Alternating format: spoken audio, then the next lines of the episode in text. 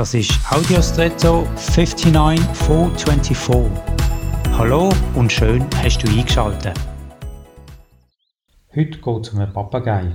Er ist ein ganz besonderer Vogel und nebst seiner Farbenpracht besticht er durch seine Fähigkeit zu reden, respektive Geräusche zu imitieren.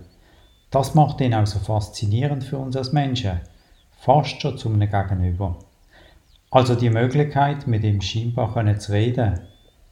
Diese Fähigkeit verdankt er hauptsächlich seiner grossen Zunge. Es kann faszinierend sein, mit einem Papagei zu reden, aber ein echter Ersatz für ein authentisches Gegenüber ist er trotzdem nicht.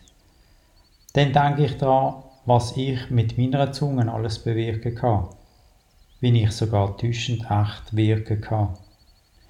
Ich ermutige dich heute, dass das, was du sagst, worüber du redest, echt ist für dein Gegenüber und nicht nur eine Imitation.